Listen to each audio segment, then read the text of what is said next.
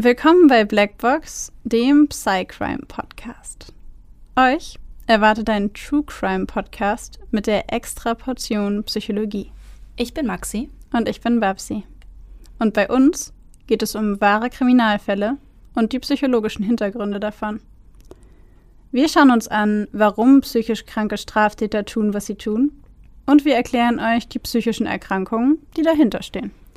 Einige unserer Fälle beinhalten ziemlich viel Gewalt, sowohl psychische, physische als auch mal sexuelle. Manchmal sind sie sehr detailreich beschrieben und oft auch nichts für schwache Nerven. Deswegen empfehle ich euch, auf eure Emotionen zu achten und sollte es euch zu viel werden, schaltet ihr besser ab. Wir haben euch gewarnt. Ab und zu passiert es auch, dass wir bei der Aufnahme lachen oder eine Bemerkung machen. Das ist nie respektlos gemeint.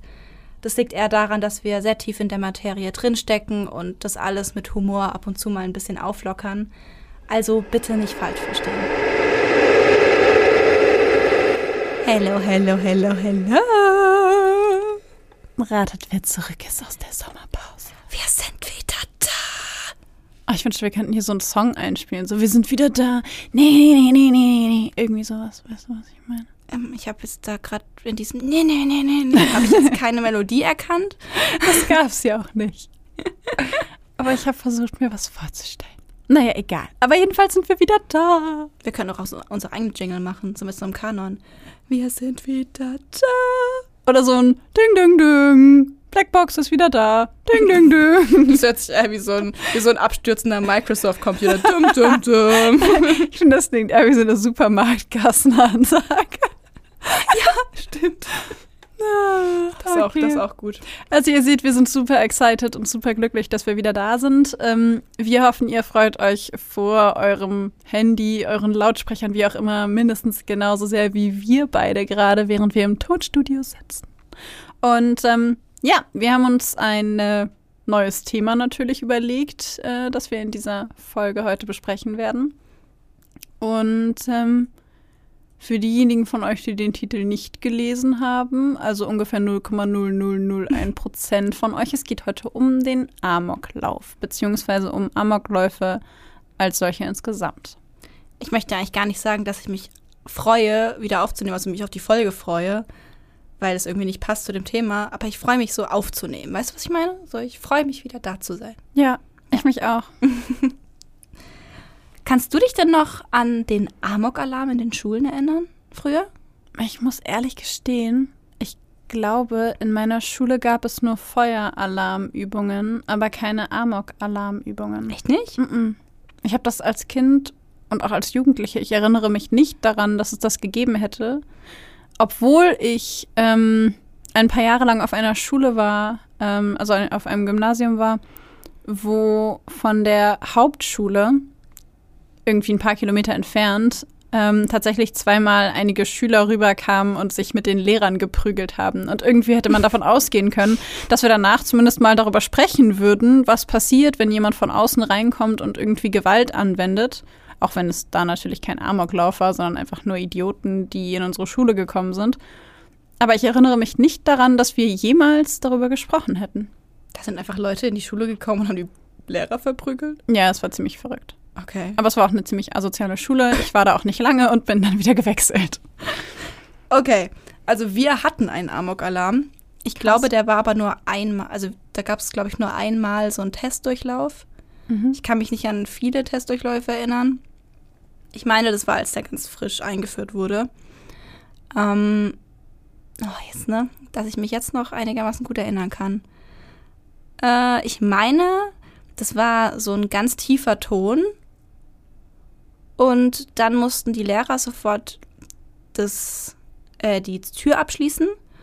Und alle Schüler mussten sich mit den Lehrern hinter die Stein, also hinter die Steinwände verkriechen. Also wir sollten da nicht im Raum bleiben, sondern wir sollten uns an die Steinwände drücken, wo eben schwerer anscheinend Geschosse durchkommen. Also jetzt, wo du es sagst, bin ich mir nicht ganz sicher, ob wir das nicht doch irgendwann mal hatten und ich mich einfach nur nicht daran erinnern kann, weil es mir irgendwie bekannt vorkommt. Ich mir aber nicht sicher bin, ob ich das im Fernsehen gesehen habe oder ob das eine tief vergrabene kindliche Erinnerung an einen Amok-Alarm-Testdurchlauf ist. Ja, wir hatten auf jeden Fall den nur ein oder zweimal und es war echt weird. Mhm. Ähm, Feueralarm wurde sehr viel öfter geprobt, einmal im Jahr, glaube ich, oder zweimal im Jahr. Bei uns auch. Ja. Da wo sich dann einfach jeder gefreut hat oder jeder gehofft hat, dass es in Mathe oder Latein passiert, damit Ja. man, damit man die, die Stunde verpasst. Auf jeden Fall. Hm. Ja, die gute alte Zeit. Ich weiß noch, dass wir einmal den Feueralarm hatten und eine Freundin von mir meinte, ich nehme noch kurz mein Pausenbrot mit.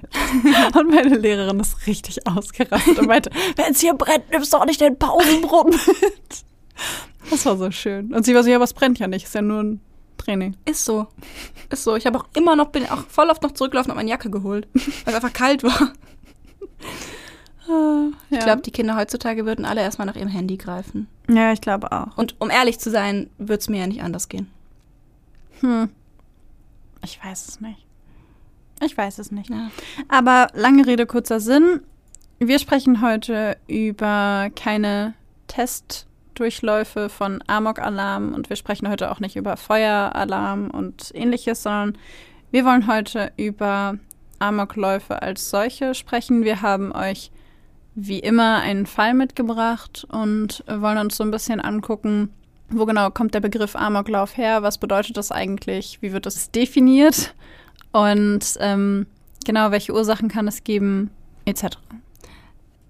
Wir wollen aber direkt am Anfang sagen, dass es bei uns heute nicht um einen jungen Täter geht, was man ja so oft im Kopf hat, wenn man daran denkt, dass jemand in eine Schule geht und Menschen erschießt, sondern heute werden wir uns mit erwachsenen Amok-Tätern beschäftigen.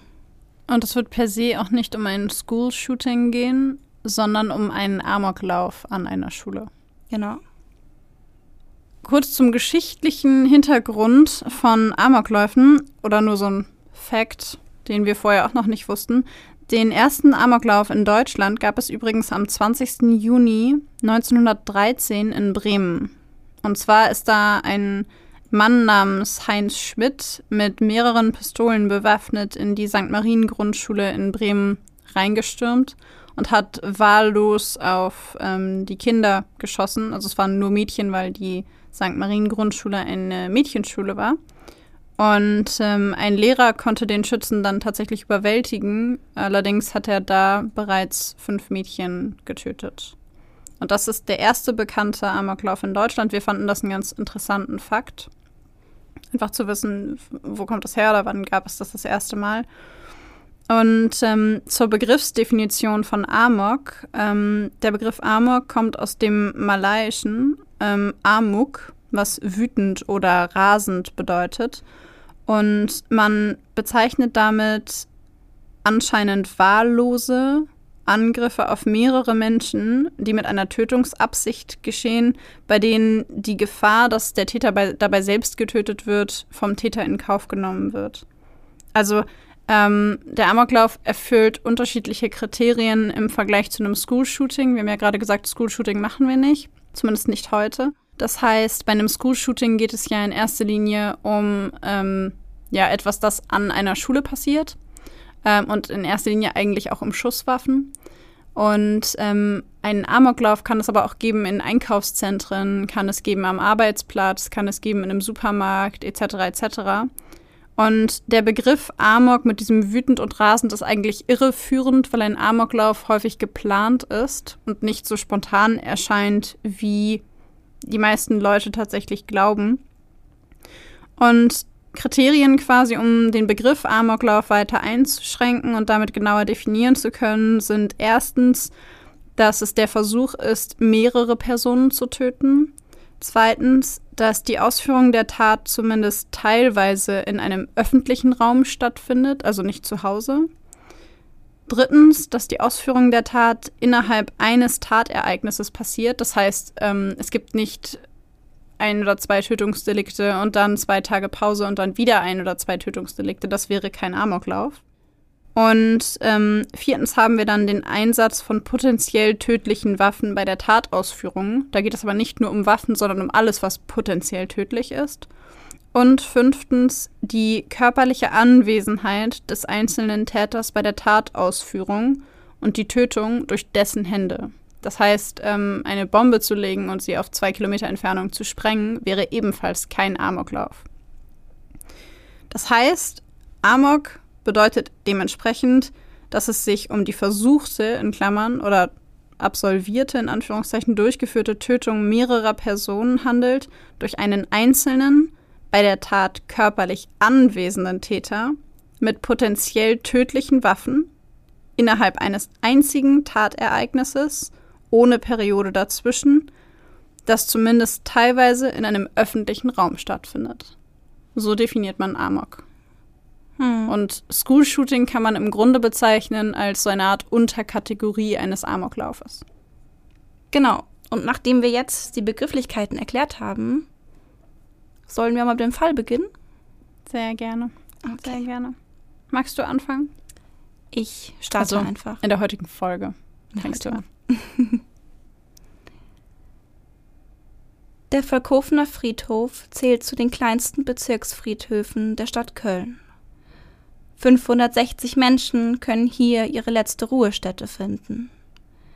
Im alten Bereich der Anlage befinden sich einige Kriegsgräber, die den Opfern und Gefallenen des Ersten Weltkriegs gewidmet sind. Geht man an diesen Gräbern vorbei, in den neuen Bereich des Friedhofs, fallen einem acht graue Steingräber auf, die dicht nebeneinander in einem blühenden, sattgrünen Rechteck stehen. Hinter ihnen ragt mittig ein großer steinerner Pfeiler auf. Richtet man den Blick auf die steinernen Denkmale, kann man die Geburts- und Todesdaten der Menschen erkennen, die hier begraben wurden. Keiner der Toten wurde älter als zwölf Jahre. Ihre Namen sind für immer in den kalten Stein graviert. Dorothea Binner, Clara Kröger, Stefan Lischka, Renate Fühlen, Rosel Röhrig, Ruth Hoffmann, Karin Reinhold und Ingeborg Hahn. Mit wutverzerrtem Gesicht starrt Walter Seifert auf das Schriftstück, das er heute Morgen im Briefkasten gefunden hat. Die Worte verschwimmen vor seinen Augen. Er kann es nicht glauben. Kann nicht glauben, dass der Gutachter, der sich zu seinem Gesundheitszustand äußern sollte, schon wieder den falschen Schluss gezogen hat. Kann nicht glauben, dass sein jahrelanger Kampf mit den deutschen Behörden immer noch kein Ende findet. Kann nicht glauben, dass seine Rente von 110 D-Mark pro Monat nicht aufgestockt werden wird und das, obwohl er sich im Krieg mit Tuberkulose infizierte und deswegen aus dem Dienst treten musste. Er weiß, dass ihm mehr zusteht als diese lächerlichen 110 D-Mark, mit denen das Land, für das er im Feuer der Kanonen stand, für das er sein Leben riskierte, ihn nun so abspeist. Mehr könne ihm nicht gezahlt werden, heißt es, die Tuberkulose sei nicht auf seine Gefangenschaft im Krieg zurückzuführen, außerdem sei sie inaktiv. Wütend denkt Walter an das, was die Ärzte und Psychiater ihm statt der Tuberkulose attestiert haben, einen schizophrenen Defektzustand, eine paranoide Entwicklung. Walter Seifert sei ein psychisch abwegiger Mensch ohne Gesundungswillen. Er zeige verschrobenes Verhalten, zerfahrene Gedankengänge, inadäquaten Affekt und paranoide Gedankengänge. Schwachsinn. Er weiß genau, dass die vielen Ärzte, die ihn in der Vergangenheit begutachtet haben, von der Regierung zu ihm geschickt wurden, in der Absicht, ihn und seine alte Mutter zu töten. Wie so oft in letzter Zeit sitzt Walter nun an der Schreibmaschine und hackt mit hochrotem Kopf auf die Tasten ein. Ein Verbrechersystem, denkt er sich. Allesamt Verbrecher. Hat er nicht genug gelitten in seinem Leben? Erst der Krieg, dann die Tuberkulose, dann der Tod seiner geliebten Renate bei der Geburt ihres gemeinsamen Kindes. Seit ihrem Tod ist Walter nicht mehr derselbe. Er trauert, besucht täglich den Friedhof und legt frische Blumen auf das Grab seiner geliebten Frau. Und trotz all dieser Schicksalsschläge und seinem Opfer für das Vaterland wird er mit einem Hungerlohn abgespeist. Alles in Walter schreit nach Rache, sehnt sich nach der Gerechtigkeit, die ihm aus seiner Sicht sein Leben lang verwehrt wurde. Er spürt grenzenlose Wut in sich. Einen Zorn, der auch die nächsten Wochen überdauert. Irgendwann gibt Walter seinem inneren Drängen nach. Wenn sich schon niemand für ihn einsetzt, wird er sich seine Rache selbst nehmen. Und so schmiedet Walter einen fürchterlichen Racheplan. Er montiert einen Schlauch und eine Verschlussvorrichtung an seine Gartenspritze, verbindet diese mit einem Tank, den er mit Lackverdünner und Benzin füllt. Als der Tank voll ist, gibt er einen Schuss altes Motoröl in den tödlichen Cocktail. Dann baut er sich eine Lanze, eine Schleuder und einen Holzkeil. Er ist bereit. Bereit, den Menschen und der Regierung zu zeigen, dass man so nicht mit ihm umgehen kann. Dass er sich wehren wird. Dass er sie dort treffen wird, wo es ihnen am meisten wehtut. Es ist der 11. Juni 1964. Die Sonne hat ihren höchsten Punkt noch nicht erreicht, und doch verspricht der Tag bereits warm und angenehm zu werden. Der Sommer ist da. Walter steht wie so oft am Grab seiner Frau Renata, er hält einen Strauß roter Rosen in den Händen. Dann beugt er sich hinunter und platziert sie auf der kühlen Erde, richtet sich auf und geht. Es wirkt wie ein Abschied, ein endgültiger Abschied. Auf dem Schulhof der katholischen Volksschule von Volkhofen stehen einige der älteren Schüler. Sie bemerken einen Mann, der mit dem Fahrrad vor die Schule fährt und vor dem Schultor absteigt. Er trägt einen blauen Overall, eine schwarze Kappe und ein seltsames Gerät auf der Schulter. Sicher ist das der Handwerker, der das kaputte Schloss reparieren soll, denken sich die Jungen. Doch als sie ihn darauf ansprechen, reagiert der Mann nicht. Er betritt das Schulgelände und schließt das Tor. Dass er es mit einem Holzkeil versperrt, so dass es sich nicht mehr öffnen lässt, bemerkt keiner der Jungen. Er sieht sie kurz an, dann dreht er sich wortlos um und geht auf das Schulgebäude zu. Anna Langohr sollte eigentlich gar nicht mehr in der Schule sein. Eigentlich sollte sie gerade zu Hause auf dem Sofa liegen, tun, auf was auch immer sie Lust hat, ihre Rente genießen. Viele lange Jahre hat sie in der katholischen Volksschule gearbeitet, hat beinahe das ganze Dorf unterrichtet. Aufgrund der hohen Schüleranzahl hat sie sich jedoch spontan dazu entschieden, ehrenamtlich noch einige Zeit weiterzuarbeiten. Im Moment wird jede Lehrkraft dringend gebraucht. Außerdem macht der Job ihr Spaß, sie genießt es, Zeit mit den Kindern zu verbringen. Lehrerin war schon immer ihr Traumberuf.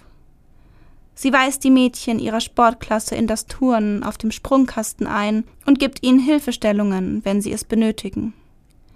Manche haben Angst, trauen sich nicht, alleine diesen großen Sprung zu wagen. Andere rennen den Sprungkasten beinahe um, ohne Rücksicht auf mögliche Verletzungen. Doch Anna Langohr hat vorgesorgt. Um den Sprungkasten verteilt liegen dicht nebeneinander dicke Sportmatten, die einen eventuellen Sturz abfedern und hoffentlich die schlimmsten Verletzungen verhindern. Doch trotz der vielen Turnmatten und dem wachsamen Auge der Lehrerin verletzt sich ein Mädchen bei der Übung und beginnt zu weinen. Anna eilt sofort zu dem Kind, lässt sich neben ihm nieder und tröstet es. Dann hört sie Schritte hinter sich. Die Lehrerin dreht den Kopf und erblickt einen großen Mann in einem blauen Overall. Sie erkennt ihn sofort. Es ist Walter. Walter Seifert, ein ehemaliger Schüler. Walter, begrüßt sie ihn erfreut und steht auf. Ein zweiter Erwachsener kommt ihr gerade sehr gelegen. Vielleicht kann er ihr kurz unter die Arme greifen, sich um das weinende Mädchen kümmern, während sie mit den anderen Schülerinnen weiterübt. Sie will ihn schon um diesen Gefallen bitten, als sie in seine Augen blickt und erstarrt. Walters Gesicht ist verzerrt von einem Hass, der ihr das Blut in den Adern gefrieren lässt. Walters Ausdruck hat kaum noch etwas Menschliches. Vielmehr erinnert er sie an eine dämonische Fratze. Annas Gedanken rasen. Walter macht ihr Angst, sein Anblick lässt sie das Schlimmste befürchten. Aus einem plötzlichen Impuls heraus dreht sie sich zu den Kindern und ruft ihnen zu Weg mit euch. Ich glaube, das ist ein Mörder. Und in dem Moment sehe ich, dass der eine grässliche Fratze hat. Also ganz verzerrt sah der Mann aus. Und da kam mir eine Erleuchtung. Dann habe ich zu meinen Kindern gerufen, weg mit euch, weg mit euch. Ich glaube, das ist ein Mörder. Weg, weg. Bevor sie sich wieder Walter zuwenden kann, schießt ein sechs Meter langer Feuerstrahl fauchend aus der Mündung des Geräts, das er auf dem Rücken trägt. Er richtet diese direkt auf seine ehemalige Lehrerin und setzt ihren Körper in Sekundenbruchteilen damit in Flammen. Anna Langohr beginnt zu schreien, wirft sich in ein nahegelegenes Gebüsch und krümmt sich unter Schmerzen, während Flammen ihren Körper umzüngeln und die brennenden Schmerzen sich über ihren ganzen Körper ziehen. Sie hört die Kinder schreien, hört ihre kleinen Füße panisch durch die Gegend rennen. Sie schließt die Augen und betet, dass wenigstens sie sich in Sicherheit bringen konnten. Die achtjährige Bärbel steht wie vom Donner gerührt da und starrt den fremden Mann an, den Mann mit der schwarzen Kapuze, der gerade mit einem langen Feuerrohr ihre Lehrerin Frau Langohr in Brand gesteckt hat. Weg mit euch, das ist ein Mörder, hat sie gesagt. Ihre Worte hallen nach. Bärbel weiß, dass sie der Anweisung ihrer Lehrerin folgen muss. Dieser Mann ist gefährlich, sie muss laufen. Weg von ihm, so schnell sie kann. Als sie sich umdreht und losrennt, merkt sie nicht einmal, dass auch ihr Körper bereits lichterloh in Flammen steht. Bruno Kassel ist neun Jahre alt. Er sitzt an diesem Morgen des 11. Juni in einem der fliegenden Klassenzimmer und blickt aus dem Fenster. Fliegende Klassenzimmer, das sind die Holzbaracken, die vor einiger Zeit neben dem alten Backsteingebäude der Schule errichtet wurden. Man brauchte mehr Platz. Sie sind zu viele Kinder, mittlerweile 380 Schüler, und die Schule hat nicht genügend Platz für alle. Fliegende Klassenzimmer heißen die Räume deswegen, weil die Klassen hier wechseln. Aufgrund der hohen Schüleranzahl arbeitet die Schule im Schichtunterricht. An der Tafel steht Frau Wilmes. Sie unterrichtet Religion. Gerade schreibt sie mit der weißen Kreide einen Liedtext an die Tafel. Wem Gott will rechte Gunst erweisen, den schickt er in die weite Welt, dem will er seine Wunder weisen in Berg und Tal und Strom und Feld. Auf einmal zersplittert die Scheibe des fliegenden Klassenzimmers. Bruno hört das ohrenbetäubende Klirren, und ehe er verstehen kann, was da gerade geschieht, schießt ein riesiger Feuerstrahl durch das Loch in der Wand, wo zuvor das Fenster war. Innerhalb von Sekunden ist die Luft erfüllt von Schreien, Wein, Feuer und dunklem, schweren Rauch. Alle stürmen zur Tür, stolpern und stürzen ins Freie, nur weg von der tödlichen Rauchwand, die sich im Klassenzimmer ausbreitet. Bruno ist einer der letzten, die das Zimmer verlassen. Er stolpert auf den unregelmäßigen Stufen vor den Baracken und fällt der Länge nach hin, knallt bäuchlings auf dem Boden auf. Panisch hebt er den Kopf, will sich aufrappeln und weiterlaufen. Da erblickt er ein paar dunkle, schwere Schuhe. Schuhe, die zu einem Mann mit schwarzer Kapuze und einem langen Eisenrohr in der Hand gehören. Dieses richtet er auf den kleinen Jungen. Bruno spürt Hitze, sie legt sich um seinen Körper. Es fühlt sich an, als würde warmes Wasser über seinen Körper laufen. Schmerzen spürt er keine. Doch er sieht die anderen Kinder, Kinder, die in Panik und Schrecken auf dem Schulhof umherlaufen, während sie ebenso wie er lichterloh brennen. Sie sehen aus wie lebende Fackeln. Berauscht läuft Walter weiter an den Klassenzimmern vorbei, richtet immer wieder den Flammenwerfer auf die vollbesetzten Klassenzimmer und lässt die Scheiben zerbersten.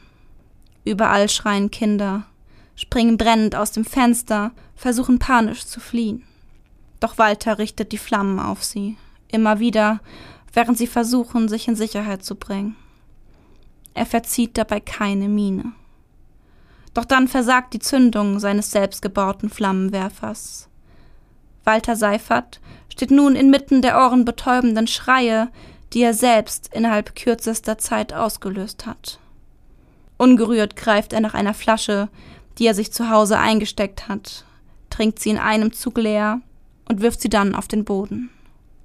Er blickt sich um, sieht eine Lehrerin, die ihre Schüler aus den hinteren Baracken treibt und ihnen panisch zuruft, sie sollten um ihr Leben rennen. Gut, der Flammenwerfer ist leer, doch das bedeutet nicht, dass nun alles vorbei ist. Er hat vorgesorgt. Mit der selbstgebauten Lanze in der Hand geht er auf die Lehrerin zu. Gertrude Bollenrath, 62 Jahre alt, flieht nicht vor dem Angreifer. Sie stellt sich schützend vor die Kinder, sorgt dafür, dass erst sie sich in Sicherheit bringen können. Bevor sie es ihnen gleich tun kann, bohrt sich Walters Lanze durch ihren Brustkorb. Gertrude Bollenrath sinkt leblos zu Boden. Auf der anderen Seite des Schulhofs ist es noch ruhig. Die Schüler haben hier noch nichts von dem schrecklichen Angriff mitbekommen. Sie haben zwar Schreie gehört, sehen entfernt Kinder, die auf dem Schulhof hin und her rennen, aber sie halten es für kindliche Rollen und Fangspiele in der Pause, nichts Ungewöhnliches bei Kindern in diesem Alter. Dann biegt mit einem Mal ein Mann um die Ecke. Ein Mann, der ganz und gar nicht aussieht, als würde er hier hingehören. Die Lanze, die er bei sich hat, schürt Misstrauen. Vor allen anderen begreifen zwei Lehrerinnen, dass es sich hier nicht um einen verschrobenen Handwerker handelt. Walter sieht, wie die beiden panisch ihre Schüler in einen Klassenraum treiben und die Tür hastig schließen. Als er an der Klinke zieht, stutzt er. Die Tür bewegt sich kaum. Die beiden jungen Lehrerinnen müssen diese gemeinsam festhalten, eine alleine hätte eine solche Kraft sicher nicht aufgebracht.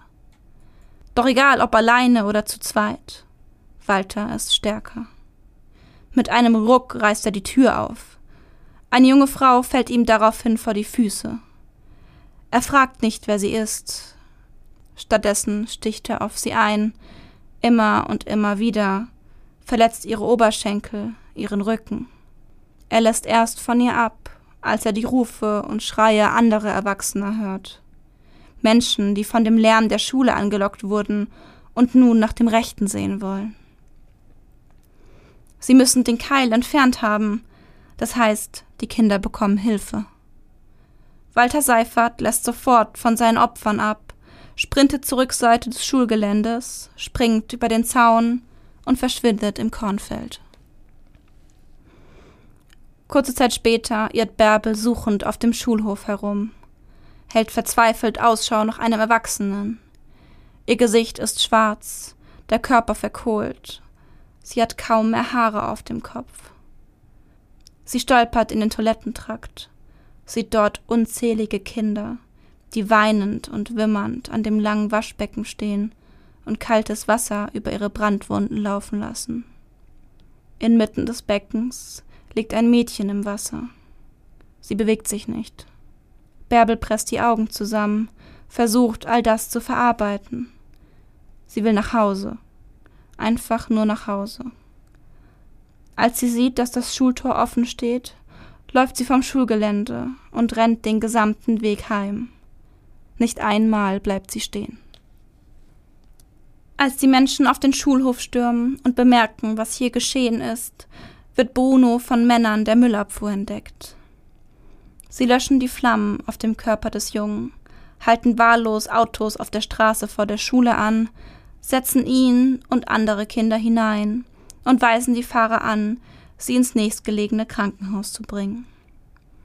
So sitzt Bruno nun auf einmal zwischen Erwachsenen und zwei anderen Kindern im Auto. Die Luft stinkt nach verbrannter Haut. Das Mädchen direkt neben sich kennt er. Bruno erinnert sich an ihre schönen langen Haare. Doch die sind weg. Statt langer, glänzender Haare hängt ihr nun ihre eigene Haut über den Rücken. Sie erinnert Bruno an eine alte Tapete, die sich von der Wand löst. Er blickt sie weiter an, während der Fahrer mit einem Fuß auf dem Gas und der Hand auf der Hupe über Ampeln und Kreuzungen rast um die Kinder so schnell wie möglich ins Krankenhaus zu bringen. Walter rennt so schnell er kann, stolpert durch das Kornfeld, als er männliche Stimme rufen hört. Da ist er. Er weiß, dass sie ihn verfolgen. Er rennt weiter auf den Bahndamm zu, spürt, wie seine Verfolger ihm näher kommen. Einer von ihnen schießt in die Luft, einer wirft einen Stein. Bei den Gleisen angekommen, fährt Walter herum und bedroht die Männer mit der Lanze. Diese weichen zurück, doch bevor Walter sich aus dem Staub machen kann, hört er das Martinshorn der Polizei, die ihm kurz darauf den Weg abschneidet. Auch die Polizeibeamten bedroht er mit der Lanze, will sogar zustechen. Doch bevor er die Beamten verletzen kann, fährt ihm ein stechender Schmerz den Oberschenkel entlang. Er geht zu Boden. Eine Kugel hat ihm den linken Oberschenkel durchbohrt. Walter weiß, dass er bald sterben wird. Die Flasche, aus der er vorhin getrunken hat, war Pflanzenschutzmittel, ein Gift, das bereits zu wirken beginnt. Er spürt Kopfschmerzen, Schweißausbrüche, Krämpfe. Blut tritt glänzend aus der Schusswunde aus, läuft über seine Beine und versickert im dunklen Boden. Dann kniet ein Mann über ihm, spricht mit ihm. Seifert kann nur kurze Antworten geben, bevor er das Bewusstsein verliert. Am Abend wacht er im Krankenbett wieder auf. Er ist verwirrt. Eigentlich sollte er doch tot sein. Nun steht da wieder der Mann von vorhin und stellt ihm die gleichen Fragen. Warum haben Sie es getan? Es ist eine böse Sache alles. Differenzen mit Ärzten. Warum die Kinder? Das ist zu langatmig. Warum gerade diese Schule, diese Kinder? Zufall. Erneut schließt Walter Seifert die Augen und verstirbt kurz darauf um 20.30 Uhr an den Folgen seiner selbst verursachten Vergiftung. Währenddessen kämpfen Pflegekräfte und Ärzte des Kinderkrankenhauses in der Amsterdamer Straße Tag und Nacht um das Leben der verletzten Kinder. 28 sind es an der Zahl, viele schweben in Lebensgefahr. Trotz all der Bemühungen der Ärzte und Pfleger Trotz all der Nachtschichten und aufwendigen Behandlungen stirbt das erste der Kinder nach vier Tagen. Dorothea Binner. Sie wurde nur neun Jahre alt. Am 18. Juni sterben Clara Kröger und Stefan Lischka. Beide wurden neun Jahre alt. Am 19. Juni verlieren Rosel Röhrig und Renate Fühlen den Kampf gegen ihre Verletzungen. Sie wurden zwölf und neun Jahre alt. Renate, das Mädchen, dessen Haut sich wie eine Tapete von ihrem Rücken geschält hat.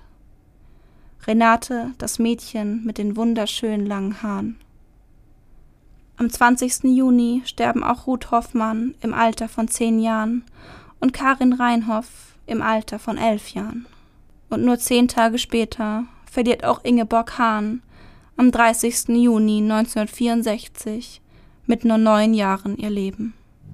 Da ist ein Kind gekommen und hat gesagt, ein ganz kleines, verwirrtes Kind und hat gesagt, warum hat der Onkel das gemacht? Warum hat der Onkel das gemacht? Acht Kinder erliegen im Krankenhaus ihren Verletzungen. 20 Kinder überleben. Eines davon ist Bruno, der als eines der letzten Kinder das Krankenhaus nach neun Monaten verlassen darf. Neun Monate voller Schmerzen, voll unerträglicher Behandlungen wie dem Wegätzen des unebenen Narbengewebes oder den Hauttransplantationen. Doch er schafft es. Bruno überlebt. Er darf älter werden, erwachsen werden, sein Leben genießen. Und das tut er.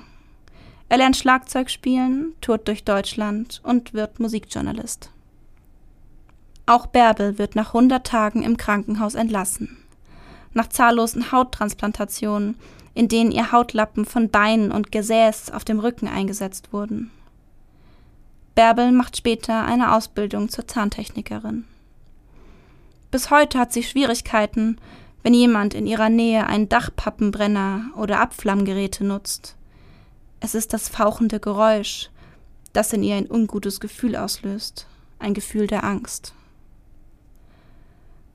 Das Attentat von Volkhofen forderte zehn Leben. In Gedenken an die beiden getöteten Lehrerinnen wurde die Gertrud Bollenrath Schule und die Ursula Kur Schule eröffnet. Sie ließen ihr Leben bei dem Versuch, ihre Schüler zu schützen. Am anderen Schulgebäude erinnert eine Gedenktafel an all die Verletzten und Verstorbenen des Attentats. Hier wurde am 11. Juni 1964 auf die Schule in Köln-Volkhofen ein Attentat verübt. Viele wurden verletzt. Acht Kinder und zwei Lehrerinnen starben. Wir werden sie nie vergessen.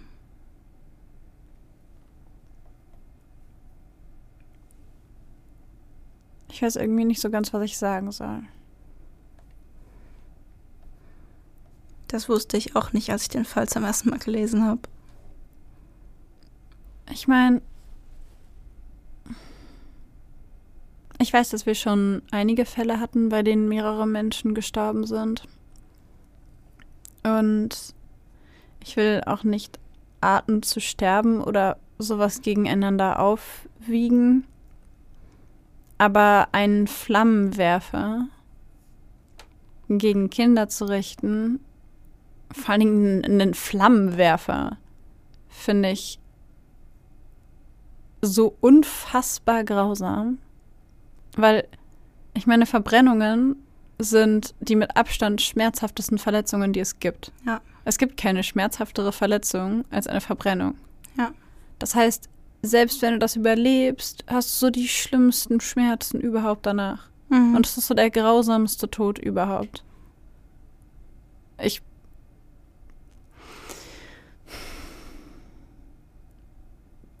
Finde es extrem krass. Ich finde es auch extrem krass. Was ich jetzt in dem Fall gar nicht mit drin habe, ist, dass ähm, er hat ja, aber ich glaube, ich habe kurz erwähnt, dass er Motoröl mit dazu gemischt hat. Ne? Mhm. Und durch dieses Motoröl, es hat er auch absichtlich eingemischt, durch dieses Motoröl ähm, sind die Wunden verklebt Ja. und sind, also hatten ja keine Möglichkeit irgendwie schnell sich drum zu kümmern oder irgendwie schnell zu heilen oder so oder irgendwie sich schnell zu verschließen, sondern Weil das damit Krankenhaus- reinschmilzt quasi. Ne? genau, die im Krankenhaus mussten erstmal ähm, das Motoröl entfernen, die damit vermischte, geschmolzene Kleidung. Also wirklich ganz, ganz schrecklich. Ja. So. Und ich denke mir so, dieses mit dem Flammenwerfer ist schon so grausam. Und dann macht man auch noch Motoröl rein, damit die Wunden von Grundschulkindern verkleben. So, Es ist halt, was? es ist halt unglaublich bestialisch.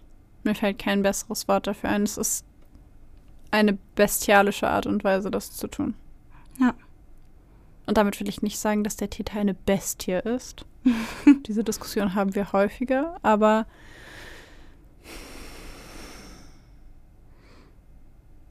ich finde das extrem schwierig gerade. Also, vielleicht sprechen wir mal ein bisschen darüber, was es für Ansätze gibt. Du meintest ja, dass er irgendwann mal schizophrene Züge hatte, beziehungsweise dass die Ärzte ihm einen schizophrenen Defekt, hast du gesagt, Ja, attestiert haben. Mm. Also, ich tue mich ein bisschen schwer damit. mit dem schizophrenen Defektzustand oder mit dem Täter? Sowohl als auch. Ähm, ich weiß nicht. Also bei einem schizophrenen Defektzustand wäre ich von einem Täter ausgegangen, der desorganisiert ist.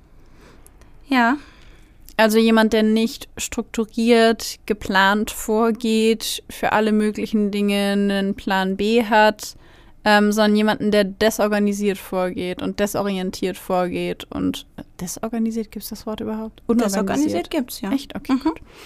ähm, und das, also auf der einen Seite hast du ja gesagt, dass er der Überzeugung war, dass die Ärzte ihn nur aufsuchen wollten, um seine alte Mutter und ihn zu töten. Ja, Und da dachte ich mir, okay, gut, das würde immerhin zutreffen, so in Richtung Wahnvorstellungen oder sowas. hm.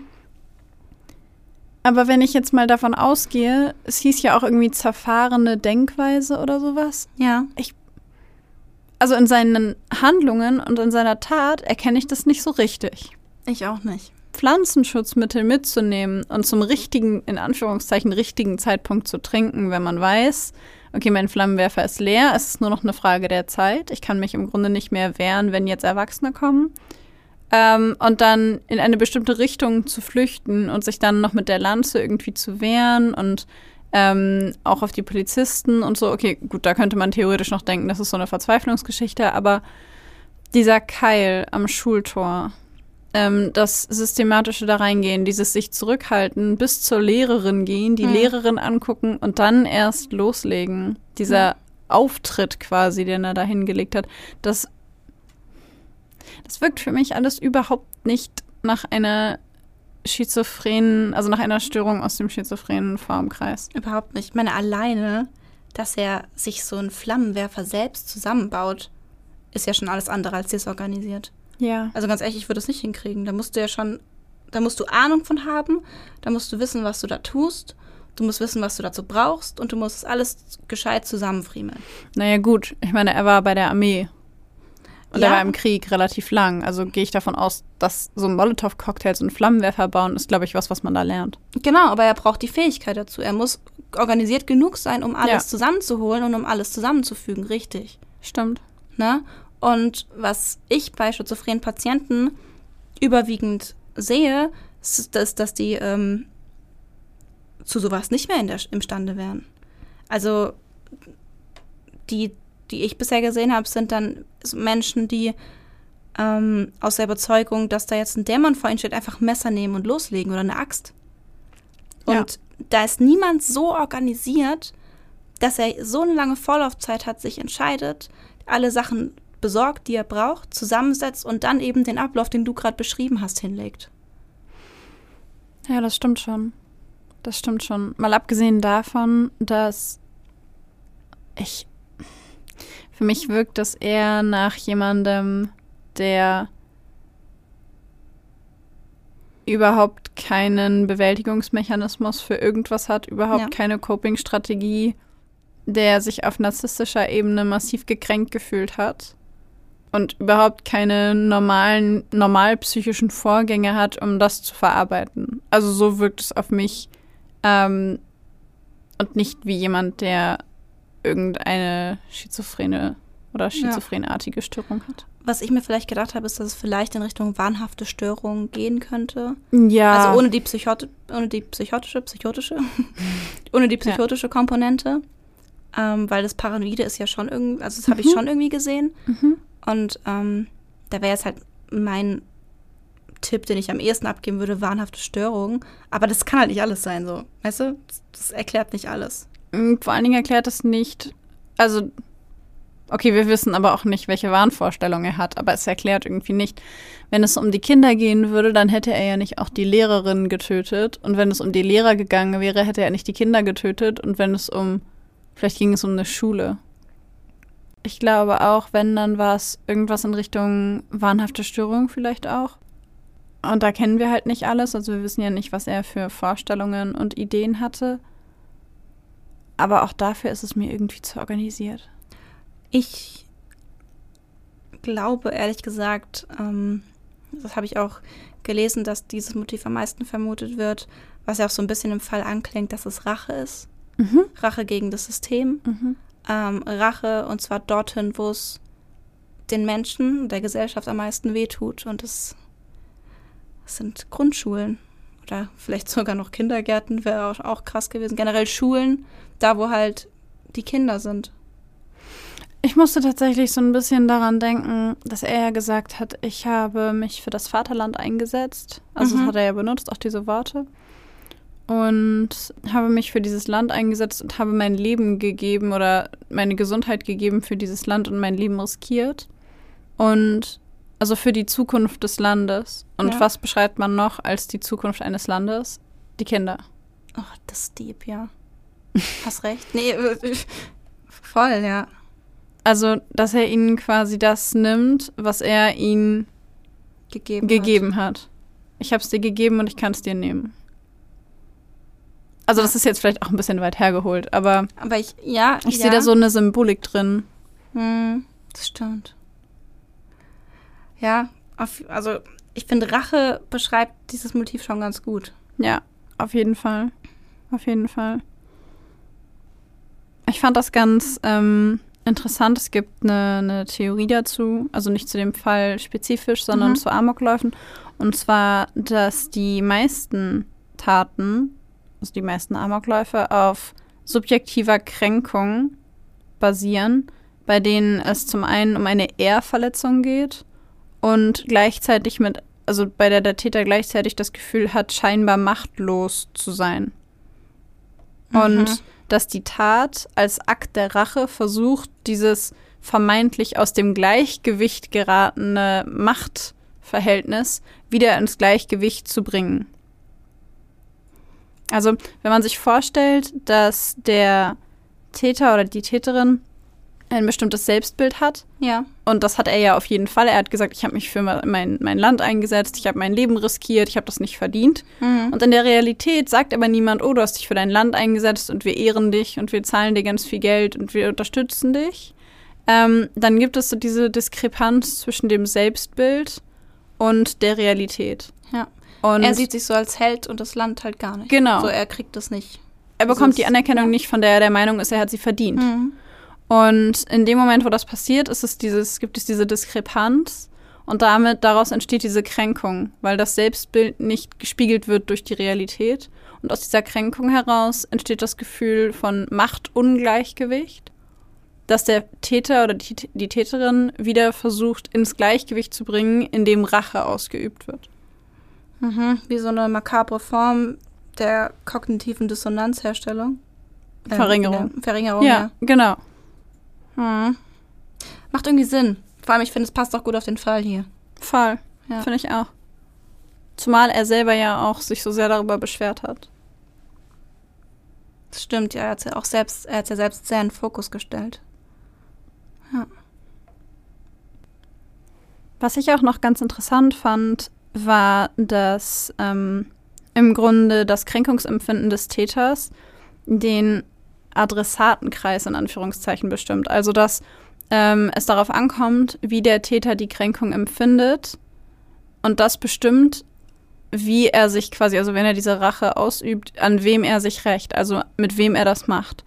Und es gibt bei Menschen, die so normal psychische Prozesse haben, also die in Anführungszeichen normal verarbeiten, ist dieses Kränkungsempfinden meistens auf, also basiert meistens auf Ereignissen, die tatsächlich passiert sind und die von den meisten Menschen als nachvollziehbare Ungerechtigkeit wahrgenommen werden würden.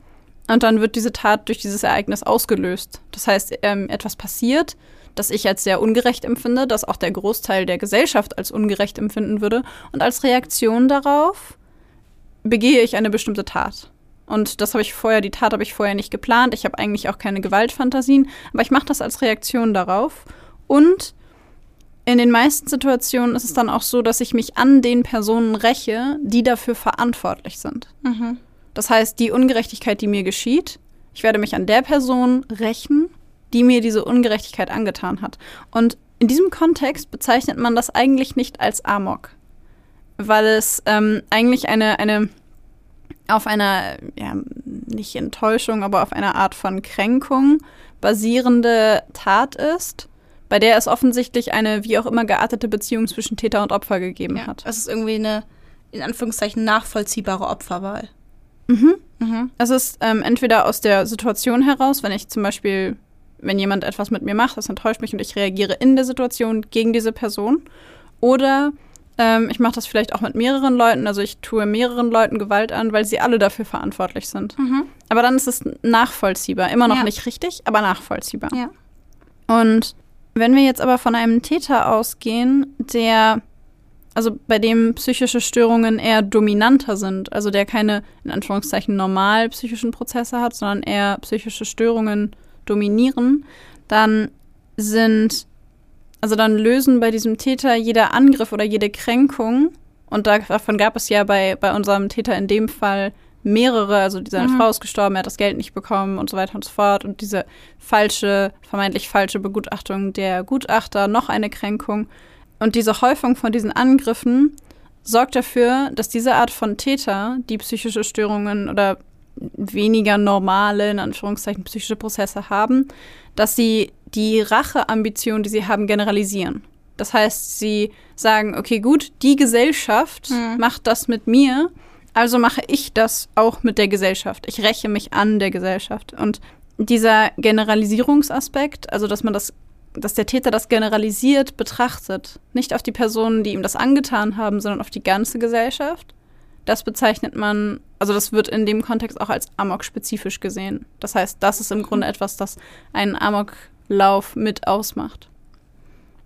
Das quasi wahllos sich gerecht wird, stellvertretend Ja. für alle anderen. Voll spannend. Irgendwie, irgendwie also ich finde irgendwie bei Amoklaufen, man, man weiß ja irgendwie schon so ein bisschen was im Hintergrund, so von ähm, Berichterstattung und Dokus, aber so genau wusste ich es jetzt auch noch nicht. So wie das zustande kommt, dass es halt so wahllos wird. Ja, ich fand das auch Ja. richtig interessant. Ja, voll. Und was ich auch richtig spannend in dem Kontext fand, war, dass Menschen mit ähm, paranoiden Persönlichkeitsausprägungen oder schizophrenen Erkrankungen oder narzisstischen Tendenzen viel eher dazu neigen, sowas zu machen. Und dass insbesondere Menschen mit narzisstischen Zügen häufig den Glauben haben, dass sie dazu berechtigt sind, sich zu wehren. Und dass sie meistens, also gedanklich quasi so angesetzt werden, dass man sagt, ich habe das Recht, mich zu wehren, also mache ich das jetzt auch. Und nicht darüber nachgedacht wird, ähm, dass es äh, vielleicht nicht gerechtfertigt sein könnte oder dass ich das Recht dazu vielleicht nicht habe. Mhm. Also dass auch diese Persönlichkeitseigenschaften da noch voll den Einfluss drauf haben, ist vielleicht noch mega spannend. Ja. Passend dazu habe ich tatsächlich auch eine Studie gefunden von der Amok-Forscherin Britta Bannenberg. Ich weiß nicht, ob du die kennst. Ich Mhm. kannte sie nicht vorher. Ich auch nicht. Ähm, die hat verschiedene Studien ähm, zu Amokläufen gemacht, ähm, sowohl junge Amokläufer als auch Erwachsene. Ähm, und bezüglich der Erwachsenen hat sie herausgefunden, dass das meistens Einzelgänger sind und fast immer Männer. Ihre Motive sind dagegen allerdings sehr viel vielseitiger als die von jungen Tätern. Was irgendwie Sinn macht, finde ich, weil bei jungen Tätern hat man ja irgendwie, hat man irgendwie so im Kopf, dass es immer nur irgendwie der Rachegedanke ist. Mhm. Weißt du, was ich meine? Und äh, bei Erwachsenen sind diese Gründe aber sehr viel vielschichtiger. Obwohl bei unserem Täter, obwohl Erwachsenes Rache auch am besten passt, finde ich. Ja, finde ich auch. Welche Motive gibt es denn noch nach ihr? Nach ihr ist es so, dass bei einem Drittel der Fälle eine paranoide Persönlichkeitsstörung besteht. Hast du ja auch gerade erwähnt. Und ebenso häufig hatten die Täter eine krankhafte Psychose, vor allem in Form einer paranoiden Schizophrenie. Und außerdem gab es psychopathische Persönlichkeiten mit sadistischen Anteilen. Und ähm, diese Infos hat sie daraus, dass sie 39 Fälle mit 40 Tätern im Zeitraum von 1913 bis 2015 untersucht hat. 39 Fälle mit 40 Tätern? Vielleicht war er einmal Doppeltäter. Ah, okay, okay, okay. Aber ich dachte, das wäre. Okay. Es sind meistens Einzelgänger, ja, aber Deswegen das, war ich so das verwirrt. kann nur so erklärt sein, dass es einmal einen Doppeltäter gab. Stimmt, stimmt. Ein weiterer Unterschied zu jungen Tätern ähm, ist bei den Erwachsenen oft, dass sie im Vorfeld schon auffällig werden. Sie schimpfen und klagen an, so wie unser Täter das ja auch getan hat. Es sind oft Menschen, die in Beruf und Beziehung gescheitert sind und auch Alkohol und Drogen spielen oft eine Rolle. Was allerdings ähnlich ist zu den jungen Tätern, ist, dass sie von Bannenberg hat so genannt, Hass und Groll zur Tat getrieben werden. Also, dass irgendwie im Grunde doch die Rache dahinter steckt, aber bei denen, ist mal ganz platt gesagt, sich die Rache mit psychischen Erkrankungen paart. Das ist doch ziemlich nah dran an den Theorien, über die wir gerade auch schon gesprochen haben. Ja. Das ist extrem spannend. Und tatsächlich sind das auch wirklich nur Täter gewesen, die nur in Deutschland waren. Das heißt, es ist repräsentativ für Deutschland, was ich auch super spannend fand. Ja. Ja, natürlich, weil es ja bestimmt kulturelle Unterschiede gibt. Ja. Hm. Aber es macht auch irgendwie Sinn, ähm, dass da immer dieser Aspekt von Rache mit reinspielt. Und es macht auch Sinn, dass ähm, ein Großteil der Täter psychische Erkrankungen haben. Ja, Allein schon wegen der Verarbeitungsmechanismen und der Fähigkeit, mit Kränkungen und Rückschlägen und ähnlichem umzugehen. allein schon, weil das Ausmaß der Taten einfach. Glaub, wir Ja. hatten- wir hatten es ja schon mal gesagt, glaube ich, dass wir beide irgendwie immer dazu tendieren, eine psychische Erkrankung zu suchen, weil es einfach so schwer ertragbar ist, dass ein psychisch gesunder Mensch sowas tut. Ja, stimmt schon. Aber es macht auf jeden Fall Sinn. Da hast du vollkommen recht. Hm. Was ich auch noch sehr spannend fand, ähm, ich habe ja gerade gesagt, 39 ähm, Taten in Deutschland seit 1913 von erwachsenen Tätern gab es in Deutschland. In Deutschland sind Amokläufe ja extrem selten. Also es passiert Gott sei Dank nicht oft hier. Viel häufiger sind Amokdrohungen.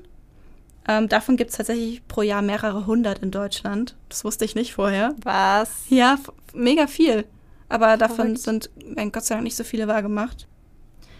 Jetzt habe ich noch eine Frage an dich. Und zwar habe ich im Internet dann gesucht, zu Vergleich USA-Deutschland, weil USA ja so ein bisschen das Land ist, was in meinem Kopf zumindest die meisten Amok-Taten hat.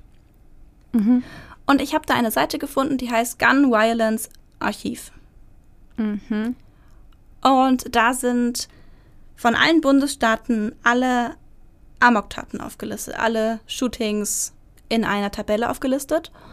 Und ich habe mir einfach nur mal angeguckt, was denn alles im August 2021 passiert ist. Als was genau für Shootings? So Einzeltaten oder? Es waren immer mindestens zwei Opfer. Also es waren Okay. schon, das war schon als Shootings deklariert. Also da waren dann auch Schu School-Shootings dabei, Mass-Shootings, Amokläufe. Aber auch auf der Straße. Ja, auf der, auf der Straße auch, so genau. Violence zwischen Gangs. Genau, sowas auch. Okay. Also dann zum Beispiel, aber auch eben sowas wie zum Beispiel, ich weiß nicht, vor ein paar Jahren war ja in München auch, dass einer rumgelaufen ist Ja. und Leute erschossen hat. Rate doch mal bitte, wie viele im August 2021 erfasst wurden in Amerika. Komplett. Also in den USA. In den USA komplett. Mhm. Hm. Ich glaube, ich finde gerade, muss man eben überlegen, wie viele. Ich versuche gerade herauszufinden, ob ich irgendeine Möglichkeit finde, mich dem zu nähern. Weißt du, was ich meine? Ähm, Ich glaube, das geht nicht. okay, ich rate einfach ins Blaue. Ich rate ins Blaue. Okay. Ähm, ähm, 43. Nein, Zu wenig. 42. Die Antwort auf alles. Zu wenig. 42 ist zu wenig? Mhm. In einem Monat? 50. Zu wenig. 55. Zu wenig. 70. Ah, zu viel. 60. 61 Mass-Shootings wurden da dokumentiert. 61. 61. In einem Monat. Mhm. Wundert mich. Also, es ist wes- wesentlich mehr, als ich dachte. Wesentlich mehr, als ich dachte. Aber irgendwie wundert es mich auch nicht so richtig. Mhm. Ich meine, in den USA kannst du, wenn ich das richtig verstanden habe, eine Knarre bei Tesco kaufen. Bei Target kannst du tatsächlich, du gehst einfach zum Schalter Warte mal, gibt es Tesco da überhaupt? Oder ist das ein, eng, ein, ein Laden in den UK? das weiß ich nicht, aber in USA Oh, gibt's auf jeden Fall Ja, Target. bei Target auf jeden Fall. Ich glaube, ich bringe das immer durcheinander, Tesco und Target. Aber egal. bei ja. Tee. Ist ja quasi das Gleiche. Bei Target gehst du halt echt rein und da ist dann wirklich so eine Ecke, Ja. wo du dir einfach Waffen aussuchen kannst. Ich habe neulich bei ähm, irgendwo in den sozialen Medien, ich weiß gar nicht mehr wo, so ein kurzes Video gesehen, TikTok oder Instagram, wo eine gesagt hat, ähm, hat sie so einen Gesichtsausdruck gemacht, so einen Erschrockenen und meinte so, Europäer, wenn die Amerikaner sagen, warte, ich komme gleich, ich muss noch kurz meine Waffe holen. so, ähm, Das ist ein richtiger Kulturschock, wenn du da hinkommst und dann läufst du in Target und siehst das. das ist richtig absurd. Es sind einfach, dann liegen, hängen da so Waffen neben so My Little Pony Zeug. 61 Mass-Shootings in einem Monat. Das ist richtig, richtig viel, oh mein Gott. Voll. Zum Schluss unserer Folge wollen wir euch gerne noch ähm, die Frage beantworten, ob man Amokläufe verhindern kann ähm, und darüber sprechen, welche Warnsignale es bei Amoktätern gibt. So ganz kurz und knapp. Also erstmal, ja, Amokläufe lassen sich verhindern. Also logischerweise, weil wenn sie sich nicht verhindern ließen, dann hätten wir ja nicht mehrere hundert Androhungen und im Vergleich dazu nur relativ wenig Amokläufe. Ja. Obwohl von den Androhungen wahrscheinlich auch viele sind, die einfach nur heiße Luft sind. Das stimmt. Also nicht alle Amokläufe lassen sich verhindern, aber viele, weil die meisten Menschen, die eine solche Tat planen, senden vorher bestimmte Warnsignale aus. Und nicht jeder, der diese Warnsignale aussendet, wird dann zwangsläufig auch gewalttätig. Aber das Warnverhalten kann halt darauf hinweisen, dass ein Mensch in einer bestimmten Krise steckt. Und wenn man das rechtzeitig erkennt und die Zeichen richtig deutet, dann kann man die Krise abwenden. Das trifft allerdings ja nicht nur auf Amok-Täter, Amokläufer zu, sondern auch auf Menschen, die möglicherweise suizidale Absichten haben oder sowas. Also es Ja. geht ja immer um Warnzeichen. Und die Warnsignale bei Amok-Tätern sind logischerweise, dass man genau hinschaut und guckt, gibt es irgendwelche Äußerungen, die getätigt wurden, mal nachzufragen, was das eigentlich bedeutet, also was sie eigentlich damit meinen, wenn jemand sagt, ja, den würde ich umlegen. Oder ich glaube, ich gehe in die Schule und mache das und das. Oder ich glaube, ich gehe irgendwo hin und dann werde ich die alle töten oder so. Dass, dass man dann nachfragt und man nicht irgendwie unangenehm berührt lächelt und sagt, okay, alles klar, und dann nicht mehr weiter darüber redet. Ja, oder sich einfach nicht traut, nachzufragen. Ja, es ist richtig, also es ist super wichtig, dass man danach fragt und dass man guckt, gibt es bestimmte Krisen? Hat die Person ihr Verhalten verändert und hat jetzt Verhaltensweisen, die vielleicht problematisch sind? Und man kann halt insbesondere darauf achten, also auf drei Zeichen quasi. Erstens gibt es Vorbereitungshandlungen, das heißt, der Täter besorgt sich Waffen und Munition, plant, wo und wie die Tat stattfinden soll. Und Freunde, Familie und Geschwister bekommen das oft mit, aber sie können sich nicht vorstellen, dass die Person das wirklich macht und deswegen sagen sie nichts. Und das ist ein Riesenproblem. Ja. Ähm, wenn man das mitbekommt, egal wie wenig man sich vorstellen kann, dass die Person das macht, lieber einmal was sagen, als einmal zu wenig. Ja. Das zweite ist Fixierungswarnverhalten. Und zwar ist das die Überzeugung, dass eine bestimmte Person oder ein bestimmter Umstand komplett schuld daran ist, dass es dieser Person nicht gut geht. Und wenn sich diese Person dann die ganze Zeit damit beschäftigt, sprich, ich weiß nicht, ich habe in fünf eine Mathe, äh, in, in, in Mathe eine 5 bekommen, weil mein Lehrer mich nicht mag und deswegen bin ich sitzen geblieben und ich werde in meinem Leben deswegen nichts schaffen und mein Leben ist quasi vorbei, der Lehrer hat mir mein Leben ruiniert Hm. und dann alles auf diese Person fokussieren und zu sagen, deswegen ist meine Beziehung gescheitert, deswegen ist alles und es liegt nur an der Person. Das ist definitiv ein Warnsignal. Ja, so Wenn bei unserem Täter, die Gesellschaft ist schuld, dass es dass mein Leben im Arsch ist. Genau. Ja. Und äh, da einfach drauf achten, wie gesagt, das muss alles nicht heißen, dass das wirklich, dass die Person wirklich gewaltbereit ist, aber es ist immer gut, nochmal nachzufragen. Und das dritte ist Identifizierung. Ähm, das heißt, Amokläufer suchen sich oft eine neue Identität und schlüpfen dann quasi in die Rolle dieser Person oder dieses Rächers. Ich weiß, wir sprechen heute nicht über School-Shootings, aber ich musste bei dem dritten Punkt explizit an einige Täter denken, die Videos von sich selbst gemacht haben mit Pullovern und Sonnenbrille und dann sich selber gefilmt haben, wie sie erbarmungslos in die Kamera gucken und den Abzug drücken und sowas. Und, und ich finde, da hat man das immer extrem gesehen, diese Veränderung von Mimik und Gestik und dieser Versuch, etwas anzunehmen, das nicht mehr so aussieht wie man selber. Und ich habe mir das damit irgendwie verbildlicht, um Hm. diesen Punkt zu verstehen. Ich, vielleicht funktioniert das für euch auch. Ja, was es ja auch bei anderen, bei erwachsenen Tätern, was mir da auch noch einfällt, ist Anders Breivik, der ja auch dieses Attentat verübt hat. Ähm, ich meine, der hatte ja auch so ein Manifest geschrieben und hat sich in so einer anderen Identität gesehen, als so ein Kreuzritter, der jetzt da auch, ich, ich meine, es war auch irgendwas mit Rache, der jetzt da auch da reinging und jetzt da für Ordnung sorgen muss. Irgendeine Mission zu erfüllen. Genau, ja. es war auch eine neue Identität, die er sich da so, in die er sich da reingefühlt hat. Ja. Ja, und das ist auch ein gutes Beispiel. Ja. Auf jeden Fall.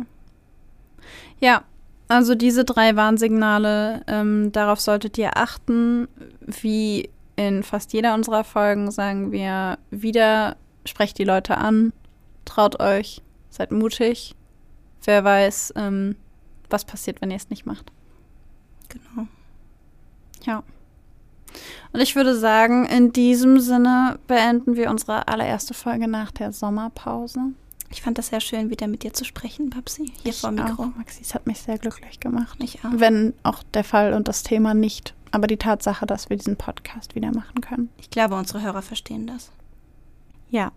ähm, wenn ihr euch auch freut, dass wir wieder dabei sind und äh, wir wieder Folgen ähm, ja, für euch und mit euch und miteinander produzieren, dann ähm, ja, lasst uns gerne eine ähm, 5-Sterne-Bewertung überall da, wie, wo ihr uns bewerten könnt, zum Beispiel bei Apple Podcast da. Damit helft ihr uns immer. Und ähm, ja, wenn ihr Fragen oder Anregungen oder vielleicht auch konstruktive Kritik habt, dann schreibt uns gerne zum Beispiel über Instagram. Da heißen wir Blackbox der Podcast, alles klein und zusammengeschrieben. Oder schreibt uns eine E-Mail an blackboxderpodcast at gmail.com. Und in diesem Sinne, ähm, ja, freuen wir uns auf die nächste Folge zusammen mit euch. und sagen zum ersten Mal nach Wochen Tschüss!